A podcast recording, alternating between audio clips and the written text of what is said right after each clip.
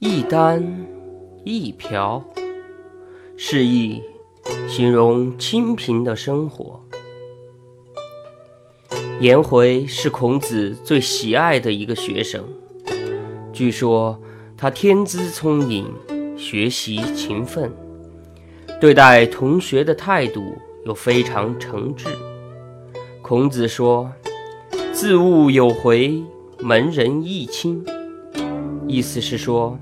自从我有了颜回这个学生，同学们之间和师生之间的关系就更加亲密起来了。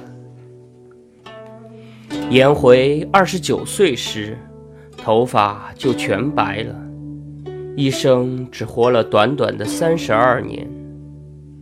颜回死时，六十多岁的孔老夫子哭得十分伤心。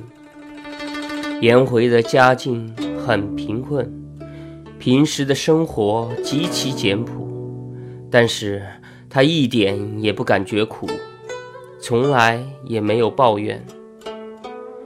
孔子认为他是个难得的贤人，有极高的修养。《论语·雍也篇》记载：“子曰：‘贤哉，回也！’”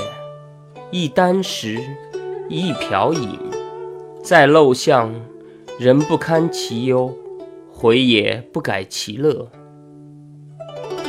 箪，盛饭的笸箩；瓢，舀水的瓜瓢。两者都是最简陋的用具，形容颜回艰苦的生活。他住在破破烂烂的小巷里，别人都受不了那种穷困。而他却并不因此改变他乐观的态度。由于颜回的故事，后来人就用“一箪一瓢”或“单瓢陋巷”来形容清贫简朴的生活。